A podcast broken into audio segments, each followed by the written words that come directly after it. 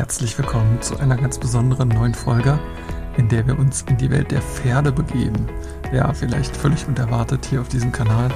Ich habe mich mit Anna unterhalten, einer wirklich echten Pferdefrau. Und sie erzählt ihre Geschichte, wie sie von der selbstständigen Reitlehrerin zur ja, ganz neuen Art und Weise, wie man mit Pferden kommuniziert, gefunden hat und daraus ihr Business nochmal komplett neu aufgebaut hat. Also, ich wünsche dir viel Spaß beim Hören. Dann herzlich willkommen, Anna, hier zum Podcast. Äh, schön, dass du da bist. Freue mich, dass du meiner Einladung gefolgt bist. Schön. Ich freue mich total, dass ich dabei sein darf und dass ich diesen, diese Möglichkeit bekomme, hier in den Austausch mit dir zu gehen und ja, diesen Raum nutzen kann. Ich freue mich und bin ganz genau offen für das, was jetzt kommt, die nächste schön. Zeit, auf unser Gespräch. Sehr schön. Mhm. Ähm, erzähl doch mal ganz kurz den Zuhörern, ähm, wer du bist, was man so über dich wissen darf, wenn, wenn, du jetzt gefragt würdest, wer bist du eigentlich oder was, was machst du, was macht dich aus? Ja.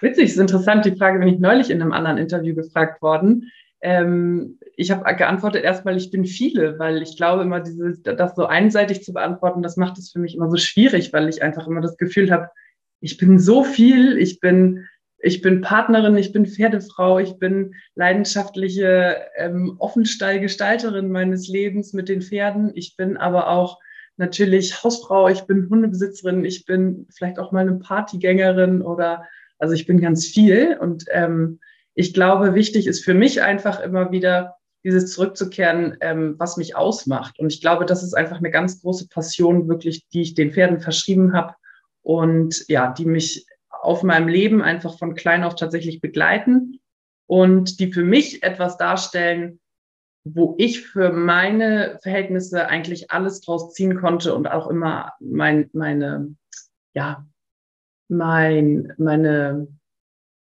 mein Sein tatsächlich teilweise darüber neu definiert habe. Meine Persönlichkeitsstruktur. Mhm. Ja. Mhm. Das ist eine sehr, sehr schöne Antwort die ich nämlich selber auch gerne so in dieser Form gebe. Mhm. Denn wenn ich gefragt werde, wer bin ich, oder wenn wir im Allgemeinen jetzt auf einer Party jemanden neu kennenlernen und der fragt, und wer bist du, was machst du, dann bezieht man ja im Allgemeinen das sofort auf seinen Job. Ja, ich bin, äh, ich sitze bei Edeka an der Kasse. Ah ja, okay. ne, aber wer bist du?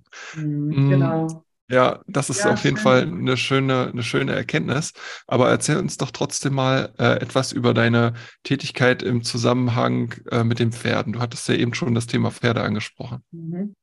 Also äh, ich hole ein bisschen weiter kurz aus, Gerne. weil der Anfang relativ wichtig ist für, für die Geschichte, glaube ich, oder die, die der Anfang der Geschichte, die geschrieben worden ist in meinem Leben, ist mhm. ähm, wirklich einfach das Zentrum. Also es fing damit an, dass meine Eltern hier in dieses Haus eingezogen sind, mitten im Wald und irgendwo hier 100 oder 50 Meter weiter eine Wiese war mit einem Pony, was da stand und nun irgendwie zum Schlachter sollte, weil das ganz schwer Hufrehe krank war.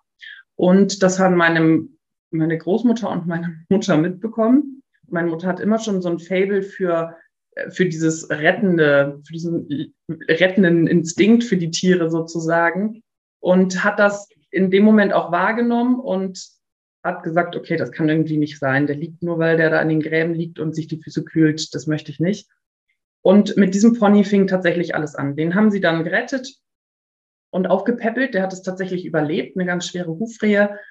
Und dieses Pony hat mich so sehr geprägt, weil der einfach nicht zu bändigen war letztendlich. Und ich glaube, dass ähm, mein, mein Charakter auch schon immer so war, dass ich an diese deftigen Pferde gelangt bin, die einen Widerstand geboten haben, die mental sehr stark waren und die mich einfach dahingehend gelehrt haben, nicht aufzugeben, immer weiter zu suchen nach Lösungen, die das übliche Maß überschreiten. Und dann kam danach noch eine Polostute, schwer, schwerst, wirklich schwerst, schwerst, schwerst traumatisiert. Und diese Stute ähm, haben wir auch übernommen, beziehungsweise meine Mutter damals, die musste man einfach erstmal ein Jahr auf der Koppel stehen lassen, weil die einfach überhaupt nicht anfassbar war. Also es kamen immer so Pferde, die so über das Maß hinweg ein alles außerhalb der bisher vorherrschenden Methoden, Techniken, Herangehensweisen mit Pferden, ähm, ja, was anderes brauchten. Und man musste suchen, um dieses zu finden. Und das ging nicht mit den herkömmlichen Sachen oder sehr wenig nur. Und wenn, dann war es immer die Alternative der Alternative aus diesem Weg. Und das ist so ein bisschen ähm, spannend, weil das sich bis jetzt fortgezogen hat. Und zwar einerseits im Sinne mit den Pferden, aber andererseits auch in meinem Lebensweg, was meine körperliche Gesundheit anging, was aber auch meine, also was mein Körper allgemein angeht, aber auch eben in dieser Kombination und das, worauf mich die Pferde auch immer wieder aufmerksam gemacht haben, was mein, was meine Aufgabe hier ist, sozusagen auf diesem Planeten für mhm. die Pferde und die Menschen. Okay. Das wirft ganz viele Fragen auf. Okay. Sehr schön. Ja. Ähm, als du sagtest, dass deine Eltern dort in das Haus einzogen und du das Pony dort oder ihr das Pony gerettet hat, wie, wie alt warst du da ungefähr? Und da war ich gerade vier. Also oh, vor genau 21 Jahren, 31 mhm. Jahren. Mhm. Schön wär's. Ja. okay. Genau. Also, also sind diese Vierbeiner, die großen Vierbeiner mit Hufe schon wirklich dein ganzes Leben lang Leben. präsent bei dir. Genau. Mhm. Okay. Ja. Und ähm, auf dem Weg dahin, wo du jetzt heute in deiner beruflichen Arbeit bist, wo wir auch gleich darauf zu sprechen kommen wollen, ähm, war das für dich sozusagen dann sofort klar äh, in, in deinem Ju jugendlichen Alter, wo es dann darum ging, sich, äh, ja, was, was möchte ich mal werden? Das war wahrscheinlich dann schon sofort klar, das geht in die Richtung, mit Pferden zu arbeiten. Ja, das ist spannend. Gut, dass du das nochmal fragst, weil ich das immer so ein bisschen übersehe tatsächlich in dem, in dem ganzen Verlauf.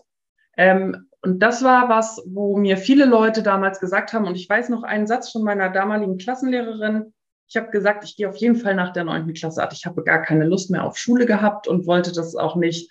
Und für mich stand irgendwie immer zur Debatte, ich werde Visagistin oder ich werde irgendwas mit Pferden. Und das habe ich ähm, denen dann auch so verkündet. Und die sagten immer, nee, Anna, lass das mal. Mit Pferden, da wird man erstens nicht so, da wird man nichts. Und zweitens ähm, sollte man sein Hobby nicht zum Beruf machen. Und das war irgendwie immer so, das, das hängt nach. Das kennst du vielleicht auch, dass etwas, was so gesagt ist, immer noch mal wieder so das System durchflutet oder so ein, ja, so ein Beigeschmack hat in bestimmten Situationen, wenn man das noch mal, ähm, ja, sich in die Richtung dann doch vielleicht zu Entscheidungsgedanken trifft.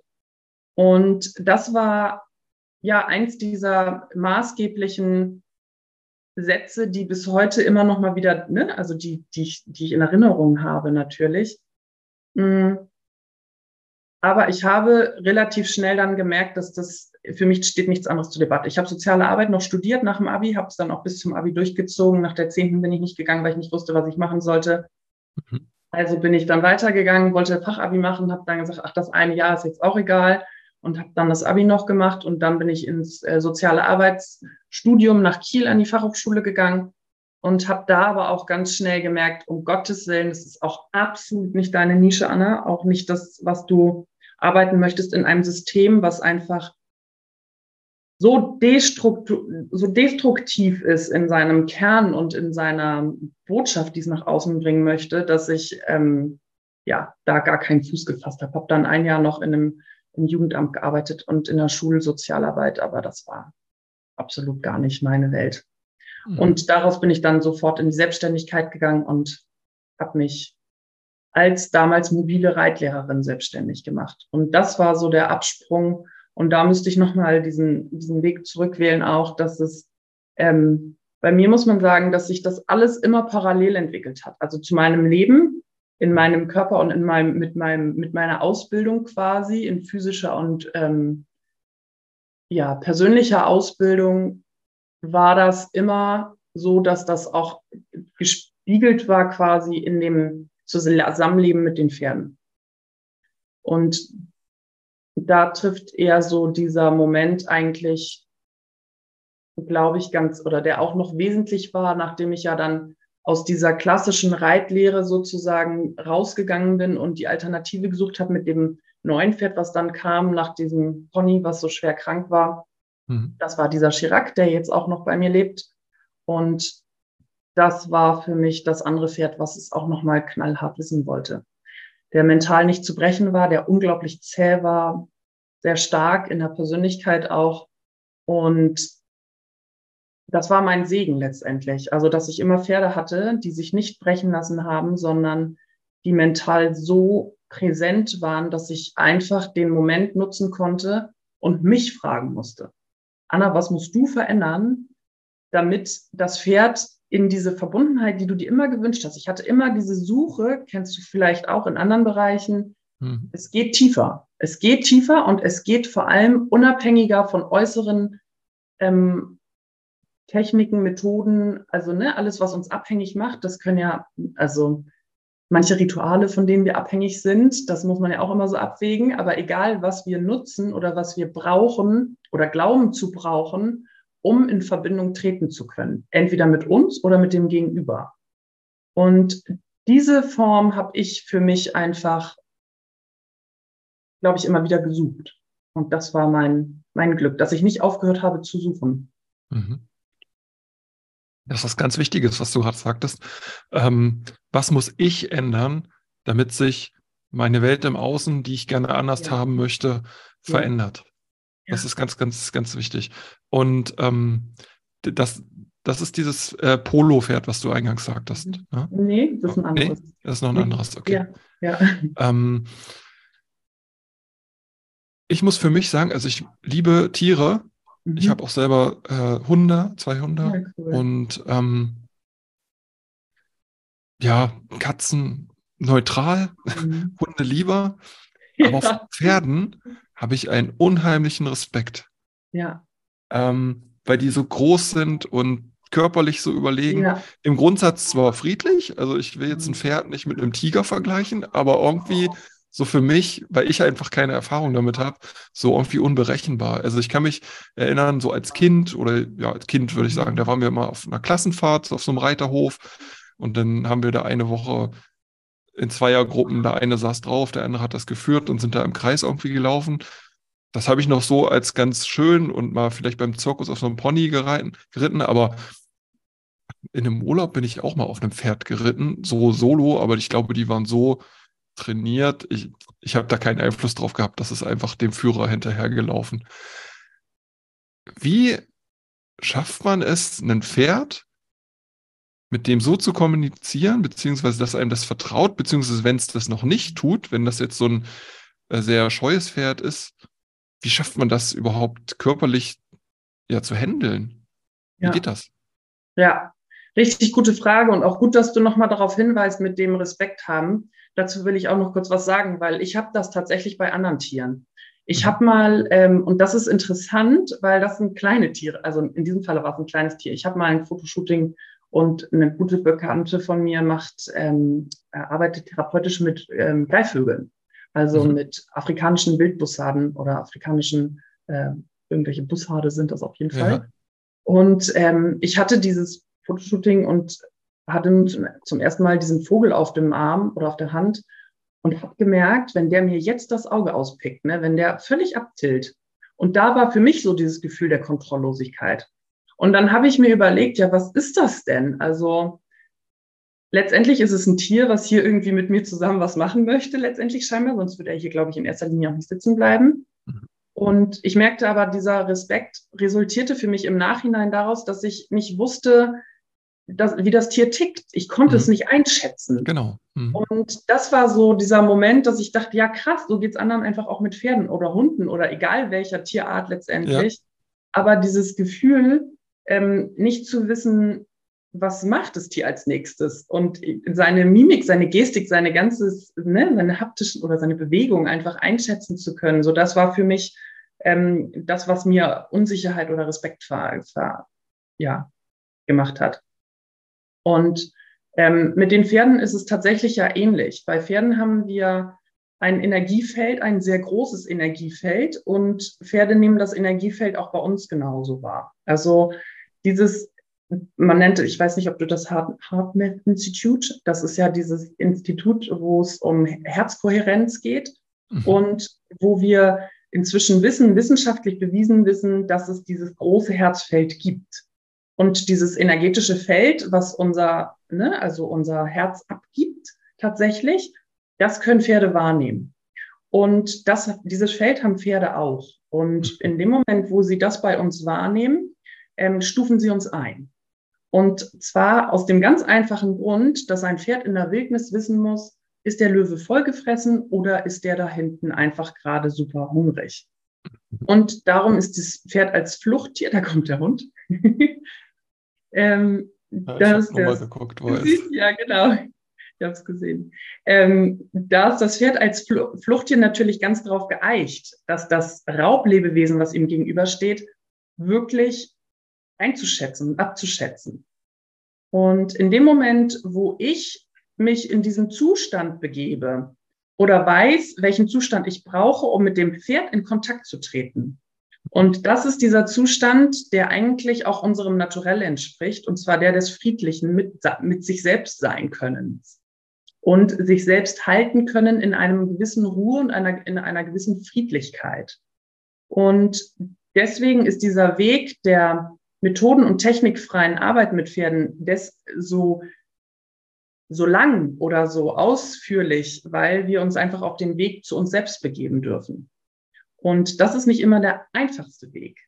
Wenn wir uns unabhängig von Methoden und Techniken machen wollen, also wenn ich wirklich auf das Gegenüber reagieren möchte, in diesem Falle das Pferd, dann brauche ich erstmal ein gutes Selbstbewusstsein, also ein Bewusstsein über meiner selbst. Kennst du auch, egal mit wem wir in Kontakt treten. Es ist letztendlich überall das Gleiche.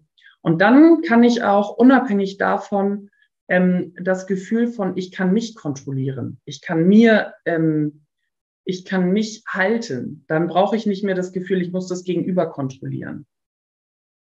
Was natürlich dazu kommt, was wir jetzt nicht außen vor lassen dürfen, ist die Sprache der Pferde zu kennen mhm. und ihre Gestik und Mimik auch einschätzen zu können. Das gilt einfach, aber egal in welches Land ich reise, wenn ich die Sprache in einem anderen Land beherrsche, fühle ich mich sicherer und wohler. Ja. Und ich glaube, so lässt sich das ganz gut vergleichen. Vielleicht für jemanden, der das einfach noch nicht so gut kennt. Der Weg mit Pferden ist immer der Weg zu uns. Mhm. Hier kratzt auch ein Hund an der Tür. ja. Das ist sehr spannend. Aber gib mir nochmal vielleicht so einen kon konkreten, äh, ein konkretes Beispiel, wie ich jetzt mit so einem Pferd wirklich, wenn du jetzt so einem Pferd, was du noch gar nicht kennst, äh, begegnest, wie, wie kommt das zu dir? Wahrscheinlich in so einem Anhänger oder, oder bevor mhm. das zu dir kommt, siehst du das erstmal an seinem vorigen Aufenthaltsort, wo es lebt? Mhm. Wie, wie ist da so dieser erste Kontakt, bevor du so, mhm. zum Pferd wirklich körperlich begegnest? Ja, das ist eine gute Frage. Ähm, also grundsätzlich im Moment ist es ja so, dass ich die telepathische Kommunikation wirklich noch mache. Was Aha. heißt noch? Ich habe sie gerade erst angefangen. Ich habe eine Ausbildung gemacht zur Tierkommunikatorin und in diesem Bereich ähm, arbeite ich auch. Für mich war wichtig an dem Punkt, als ich da angekommen bin, dass ich gesagt habe, ich habe ja dieses, dieses Trainer-Dasein quasi gehabt. Ich war unterwegs als mobile Trainerin. Ich war immer die Alternative der Alternative. Und ich war auch immer so, dass ich das Pferd absolut in den Mittelpunkt gestellt habe. Und trotzdem gab es für mich irgendwann den Punkt, den privaten Punkt, aber auch den natürlich dann im, ist es resoniert immer im Job. Also das wissen wir, ne? Das Business ist immer ein Teil von mir und mit von meinem Leben. Also mhm. konnte ich weder mit meinen Pferden noch so umgehen, wie ich es bisher getan habe, umgehen in Anführungsstrichen, als auch mit den Kundenpferden. Und ich merkte in dem Moment, ich brauche,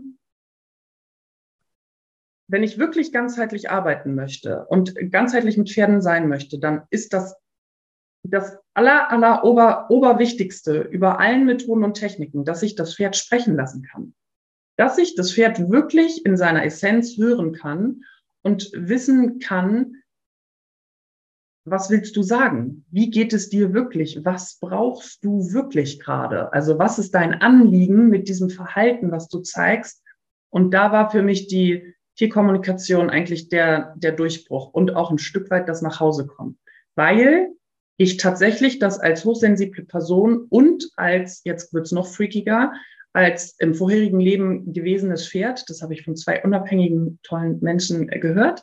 Und dieses Wissen, zu sagen, okay, es gibt einfach, es ergibt ein ganz tiefes Gefühl des Nachhausekommens und es ergibt aber auch die Möglichkeit einer neuen Welt, eines neuen Miteinanders für mich mit den Pferden und für die Kundenpferde, so dass ich das gemacht habe, diese Ausbildung zur Tierkommunikatorin und das kombiniert habe natürlich mit all diesem ganzen Wissen, was ich mir vorher angeeignet habe bei X-Trainern, also diese ganzen Methoden und Techniken, die ja nie hinten überfallen. Also es ist immer so. Und in dem Moment, wo ich also jetzt in den Kontakt wirklich mit Pferden gehe, steht immer das als erstes das telepathische Gespräch im Vordergrund. Egal, was ich mache, weil ich kann es nicht mehr weglassen. Das, das kennst du vielleicht selber. Je sensibler und feiner du wirst in etwas, mhm. umso weniger kannst du umdrehen. Und umso eher du weißt, dass das klappt und das funktioniert und es bringt dir eine so feine, leichte Verbindung in seiner Essenz, umso weniger wirst du den Moment finden zu sagen, ich mache das wieder anders. Weil du weißt, das ist die härtere Seite von dir oder das ist etwas, was dein Ego machen möchte. Und dieser Punkt ist für mich so, ja, so, so unumstößlich gewesen. Also ich hatte keine Möglichkeit, das wieder, da wieder zurückzugehen. Weißt du, wie ich meine? Mhm. Und das war, ja, das war so dieses Gefühl, dass ich gedacht habe, okay, ich muss jetzt wirklich den, den Absprung schaffen, in Anführungsstrichen, als vielmehr, dass ich etwas verändere, sondern dass ich wirklich losgehe dafür und das auch um, also ne, lebe, in mein Leben integriere. Wie funktioniert der Prozess dieser, dieser Telepathie? Ja. Musst du da wirklich körperlich in der Nähe sein? Nein, das ist tatsächlich, ich sitze hier, ähm, mach die Augen zu, gehen so einen kurzen, es ist in unserer westlichen Welt auch wirklich nur deswegen so, so freaky, das gibt es in der östlichen Welt, ist das gang und gäbe. Das mhm. ist ja einfach nur in unseren westlichen Gefilden etwas, ja. was so ein, was seinen Ursprung verloren hat und deswegen ist es, ähm, wirkt es so ein bisschen freaky. Aber die, es ist in uns allen drin. Es ist ein Kanal, den wir trainieren können wie ein Muskel. Jeder kennt es. Du wachst nachts auf und weißt, äh, deinem Hund geht's nicht gut. Irgendwas stimmt nicht. Es stimmt mhm. etwas nicht. Es, der, muss, der muss kotzen, der, äh, der will raus, der muss pinkeln, der hat Durchfall. Irgendwas stimmt nicht. Mhm. Das ist der Kanal, den die Tiere nutzen. Das ist, ich habe das bei mir immer damals gehabt, dass ich mit Oropax geschlafen habe und wusste, ich hörte nichts, logischerweise, und wusste, als ich aufwachte, der Hund kotzt, dann habe ich die Oropax rausgenommen und habe es kotzen hören. Das war jetzt die eklige Version von, ich hm.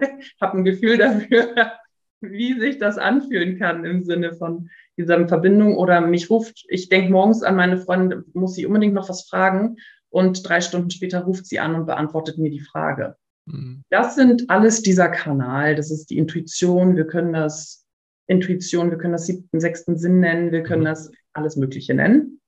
Diesen Kanal hat jeder, den kann jeder trainieren. Wie gesagt, wie ein Muskel. Und dafür geht man in so Kurzmeditation. Nachher ist es wirklich, wenn wir das gut trainiert haben, machen wir die Augen zu oder können das auch kurz so rüber switchen und uns in etwas reinfühlen. Das ist ja, manchmal ist es auch so, dass, wenn dir, kennst du vielleicht sogar auch, ähm, wenn dir jemand über eine Person oder einen Namen einer Person erwähnt und zwei, drei Sätze dazu sagst und du, ah, okay, ich, hab, ich, ich spüre den Menschen. Ich kann sagen, was das ungefähr für ein Typ ist, was, der, was den gerade beschäftigt, was den um, ne, also was den umtreibt vielleicht oder wie der ungefähr wohnt. Also manchmal hat man so Bilder plötzlich und mhm. all das ist das schon. Das gibt über eine Kurzmeditation. Ich habe ein Bild von einem Auge des Pferdes und kann mir das angucken und dann trete ich quasi wirklich, hole ich mir nur das Auge vor, das innere, für mein inneres Auge und bin dann im Kontakt. Und da kommen die, ich bin selbst immer wieder einfach total geplättet und beeindruckt von dem, was möglich ist dadurch, weil wir auf einer ganz anderen Ebene eine Erklärung finden manchmal auch Verhalten von Tieren, was den Menschen mit etlichen Methoden und Techniken eben nicht gelungen ist, zu erforschen, warum es da ist. Hm. Klingt auf jeden Fall sehr faszinierend. Bin mir auch sicher, dass gerade jemand dabei ist unter den Zuhörern, ja. Mhm. der das nicht so ganz greifen kann. Mir fällt es auch ein bisschen schwer. Mhm. Aber wenn du sagst, das wurde aus unserer westlichen Welt, hat es an Bedeutung verloren oder ist in Vergessenheit geraten, dann denke ich mir oftmals auch, vielleicht sogar gewollt. Ja. Weil, ähm, ja, wenn ich kurz abschweife, zu, zum Beispiel zum Thema Gesundheit, ähm, körperliche Gesundheit, wenn wir wirklich gesunde Menschen wollten, dann würde es zum Beispiel im Fernsehen oder auch immer nicht so ein Bashing geben, zum Beispiel für Nahrungsergänzungsmittel. Ja. ja wir können einfach, dieses Gesundheitssystem kann halt keine genügend gesunden Menschen gebrauchen. Deshalb ist es gut, dass es kranke Menschen gibt, die man behandeln kann. Das ist einfach ein Business. Und so ist es hier vielleicht auch.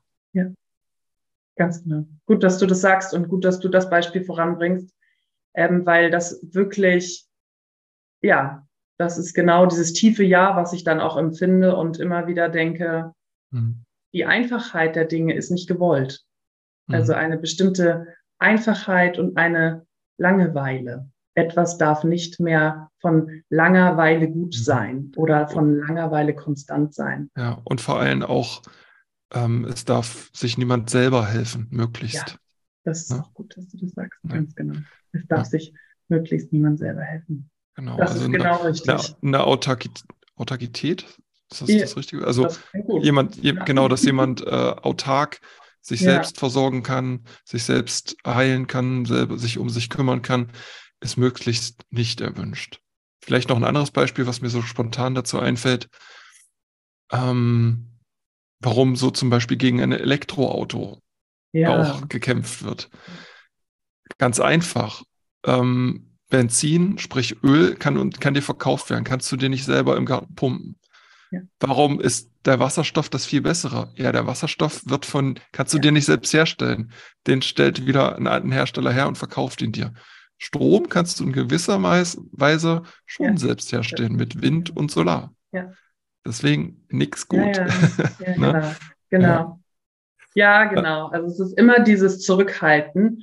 Mhm. Und ganz ehrlich, das ist auch gut, dass du das nochmal sagst, weil das macht einfach auch viel Angst. Wenn ich diese Mauern durchschreite und ein echter Freigeist bin und diese dieses selbstständige Denken und Mitmachen und in Beziehung leben und wirklich lebendige Beziehung zu leben, bedeutet aber auch lebendig, freigeistig zu denken. Und das macht oft vielen Angst, weil wir, ich habe immer wieder so ein gutes Beispiel, dass irgendwo Baustellen sind. Und dann steht da Anlieger frei.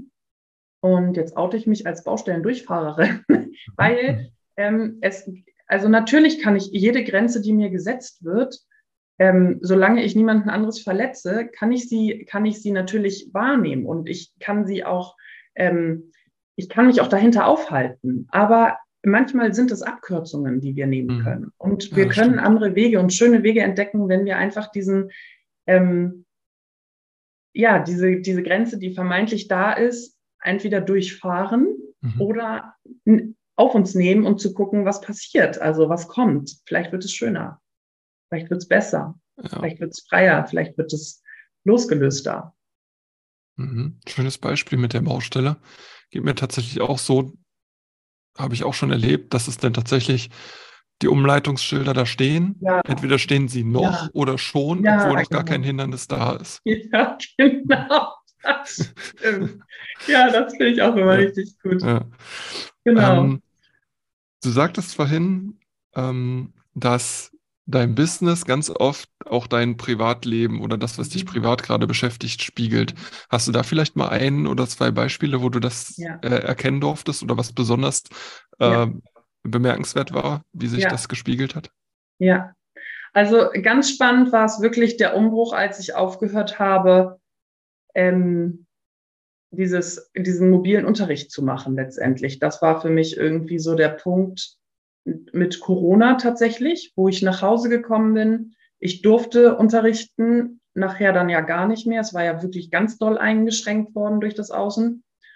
Ähm, dass der Punkt an dem Moment, wo ich einfach gemerkt habe, dieses Zuhause sein, in dem, ja, in meinen eigenen vier Wänden, das nicht mehr unterwegs sein müssen, das einfach zur Ruhe zu kommen, dieses aus der, aus der nicht mehr diese Geschwindigkeit zu haben, wortwörtlich im Auto zu sitzen und nicht mehr unterwegs zu sein, das war erst spürbar, als ich wirklich mit Corona zu Hause sitzen konnte und dieses Ruhe nicht, diese Ruhe nicht mehr unterwegs sein zu müssen, gespürt habe.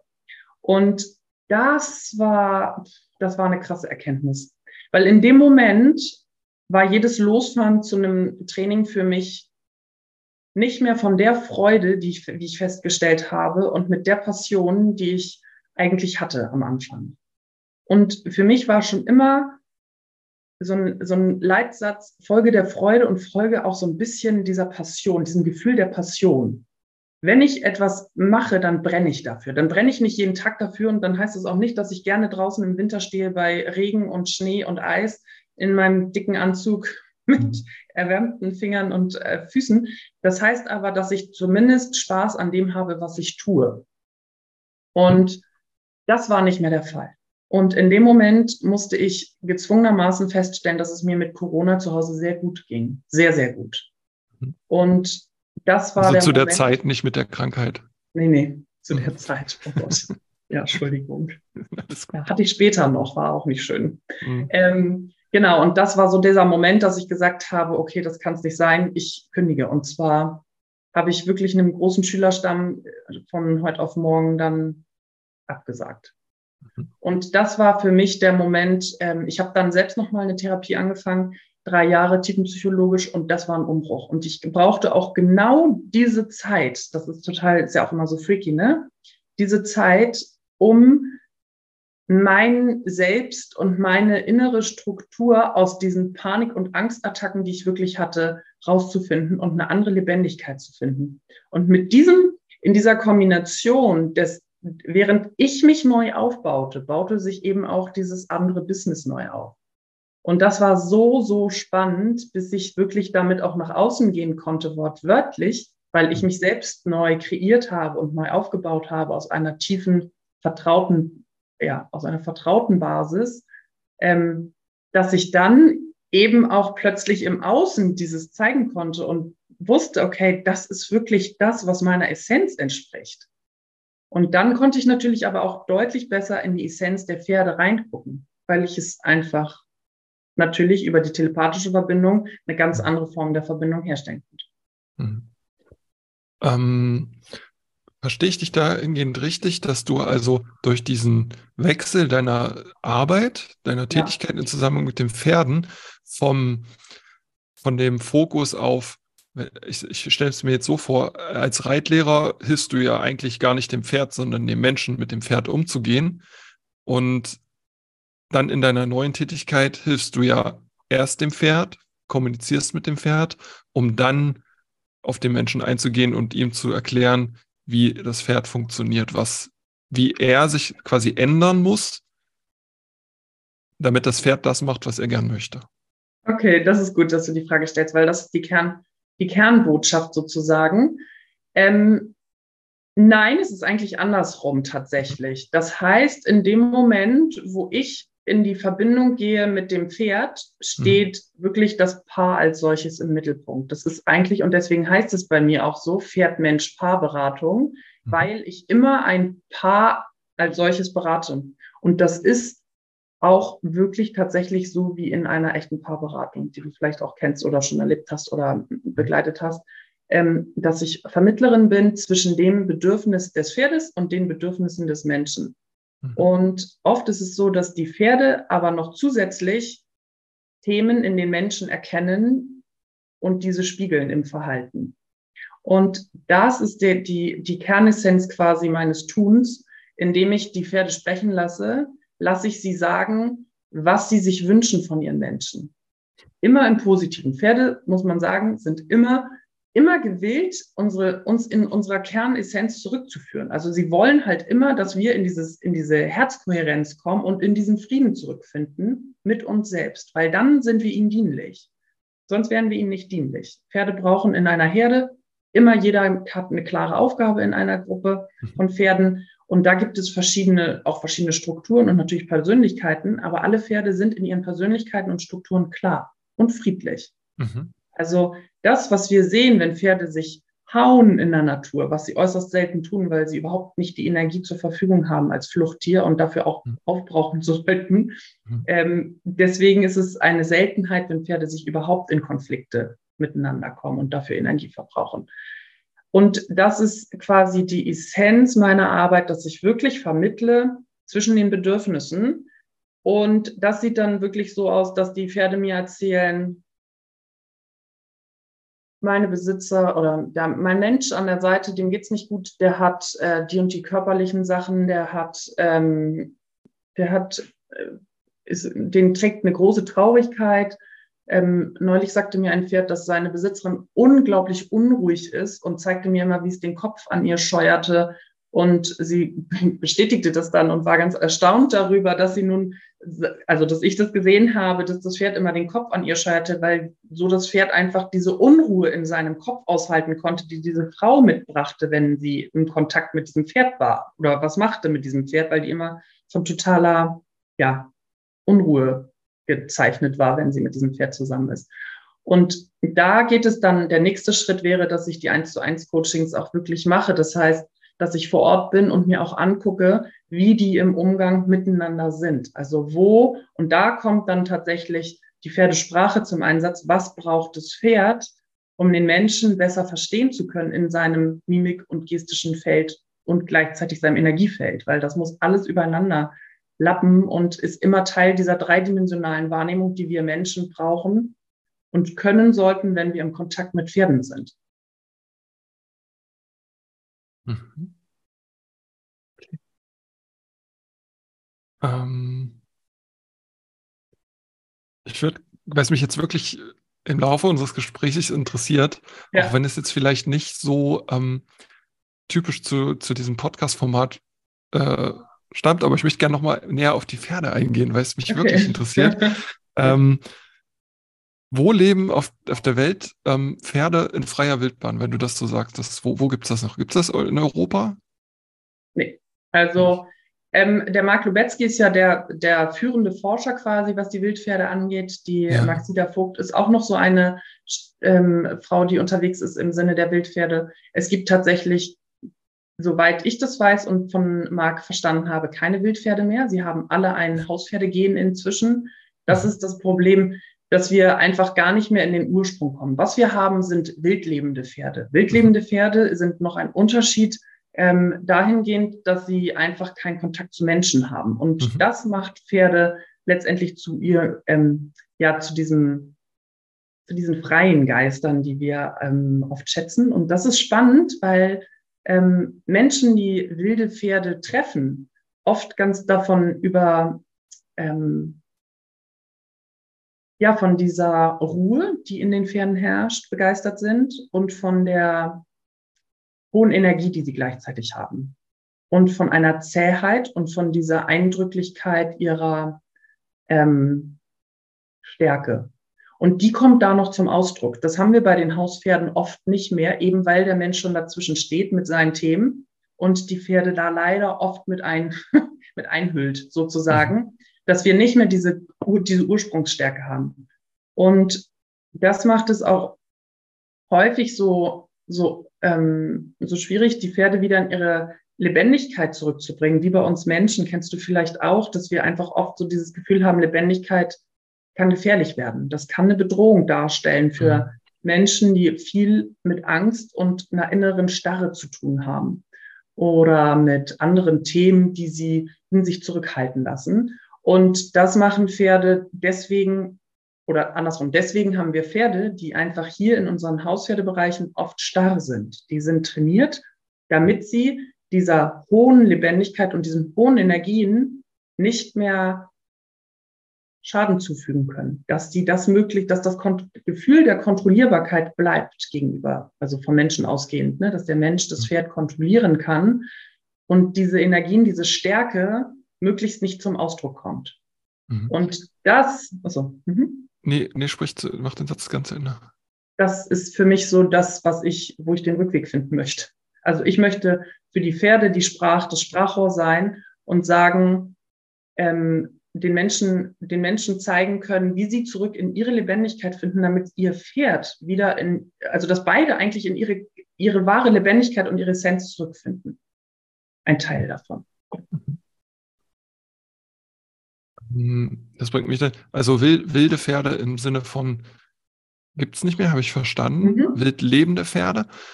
Könnte ein Pferd, ich denke jetzt in, in Deutschland nicht, aber vielleicht mehr so in, in östlichen äh, Ländern oder südlich, südöstlichen Ländern, könnte dort ein Pferd, was, sag ich mal, in als in menschlichem Besitz? Könnte das frei leben? Könnte das verwildern? Könnte das auch selber klarkommen? Ja.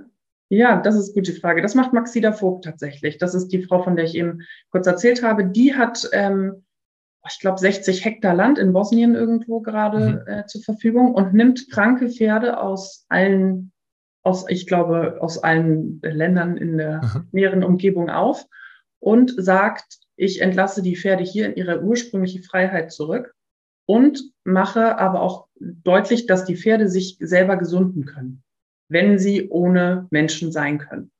Und das zeigt sich auch sehr deutlich auf, dass die meisten Pferde tatsächlich sehr schnell gesunden äh, mit chronischen Erkrankungen, weil das, genau, das Nervensystem ist wie bei uns Menschen oft völlig überladen. Und da ist es so, dass diese Pferde wild leben, tatsächlich wild. Also die werden ausgewildert, zurückgewildert, werden aber auch von ihr begleitet dahingehend. Und ähm, sie hat da ein großes Projekt laufen, was ich sehr spannend finde und auch immer wieder ähm, ja, eindrücklich finde, weil es einfach zeigt, dass die, die Möglichkeit besteht, ein Pferd ohne Menschen eigentlich gesund werden zu lassen. Zumindest so gesund, dass es tatsächlich wieder in der Wildnis als solches überleben kann.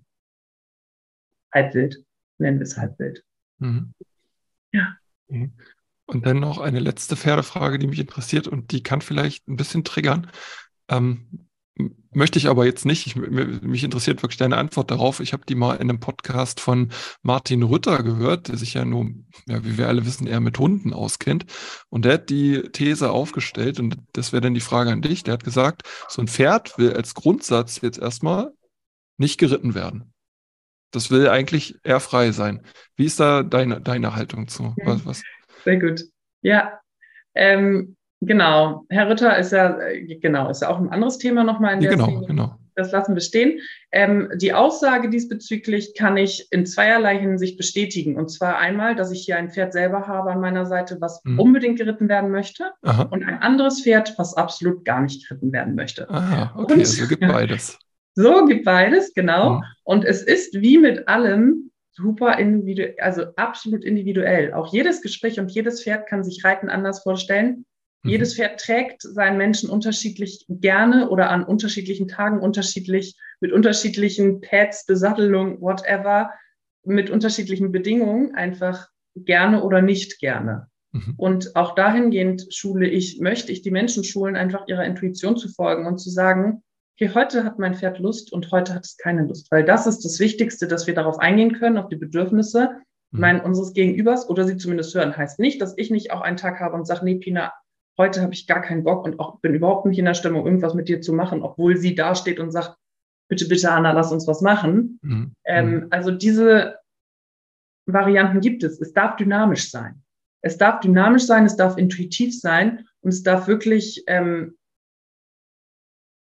individuell sein. Ich finde, das ist wichtig, nochmal hervorzuheben, weil das ist meine, meine Absicht. Wenn wir individuell auf Pferde zugehen können oder auf andere Lebewesen, einfach ne, zu gucken und zu fragen, was brauchst du, so wie geht's dir, was möchtest du, mhm. dann ist das, macht das irgendwie einfacher.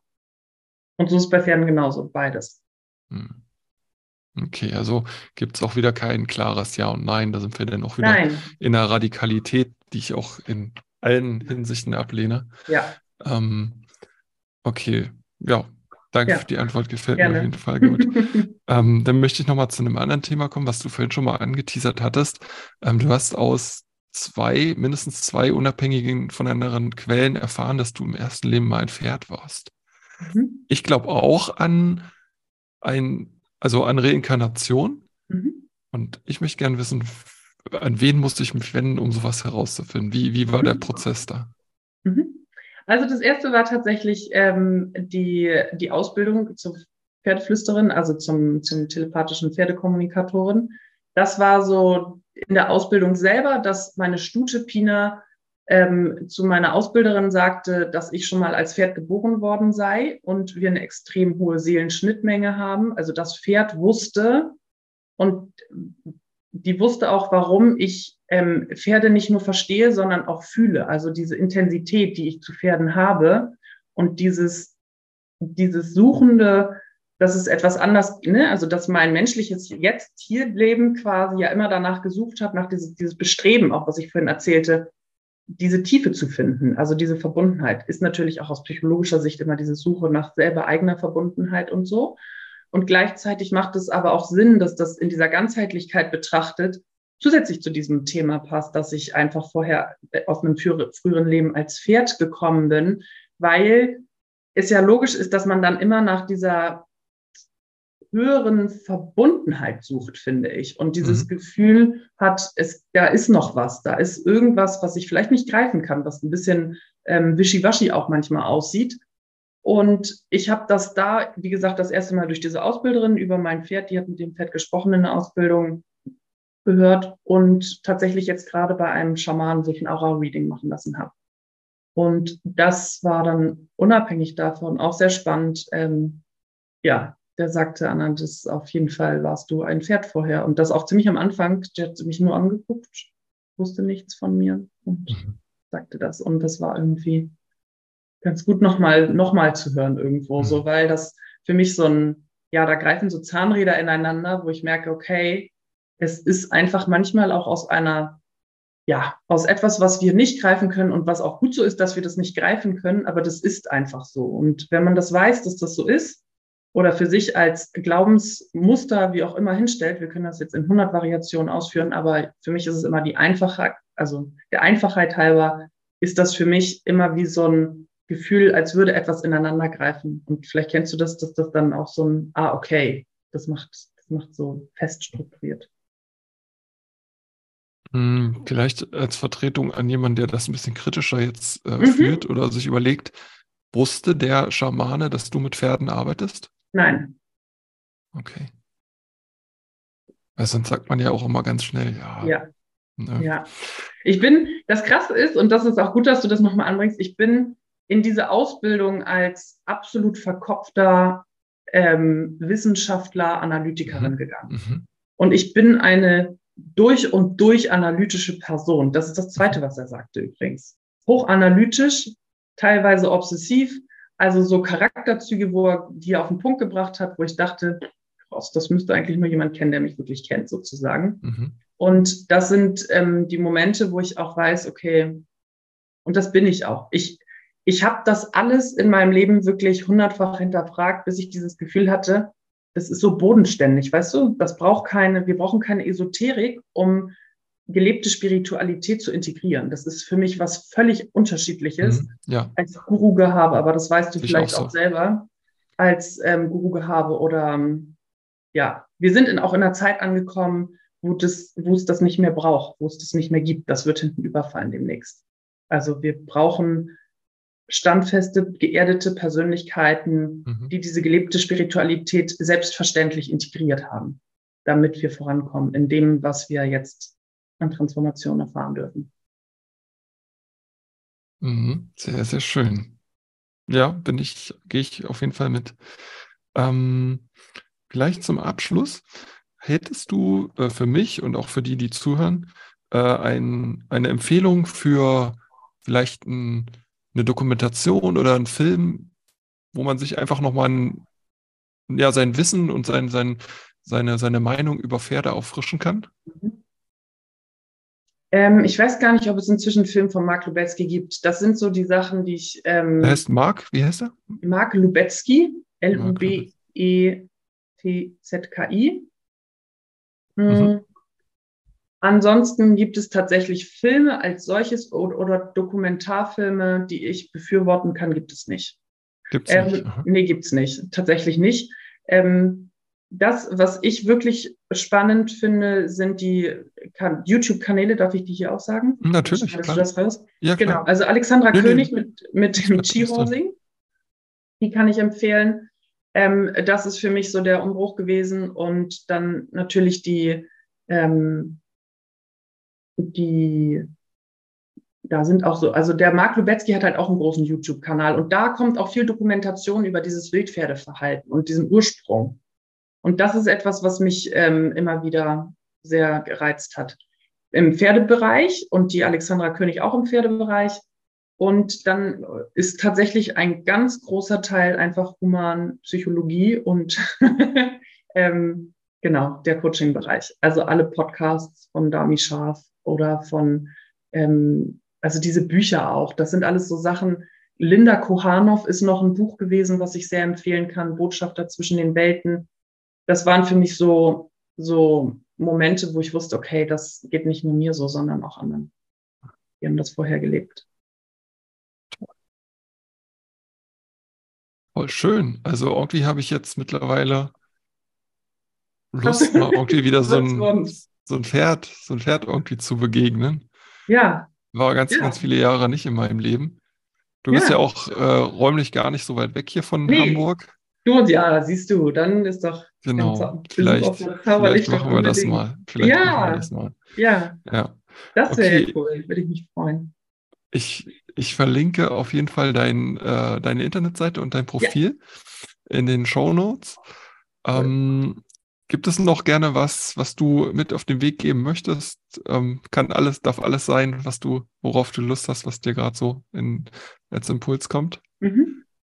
Also grundsätzlich glaube ich, ähm, ja, geht los, also geht wirklich, also für mich ist immer so dieses, ich, ich habe mir immer so gewünscht, diese Neugierde zu behalten. Behaltet eure Neugierde, geht los für eure eigene Lebendigkeit und ähm, sucht, sucht weiter nach eurem, nach eurer Bestimmung hier, nach eurer Passion, nach eurem Wunsch, was ihr eigentlich machen möchtet. Also folgt diesem Ruf, es hört sich immer so ein bisschen platonisch an, finde ich, dieses folgt eurem Ruf des Herzens oder eurem Bauchgefühl.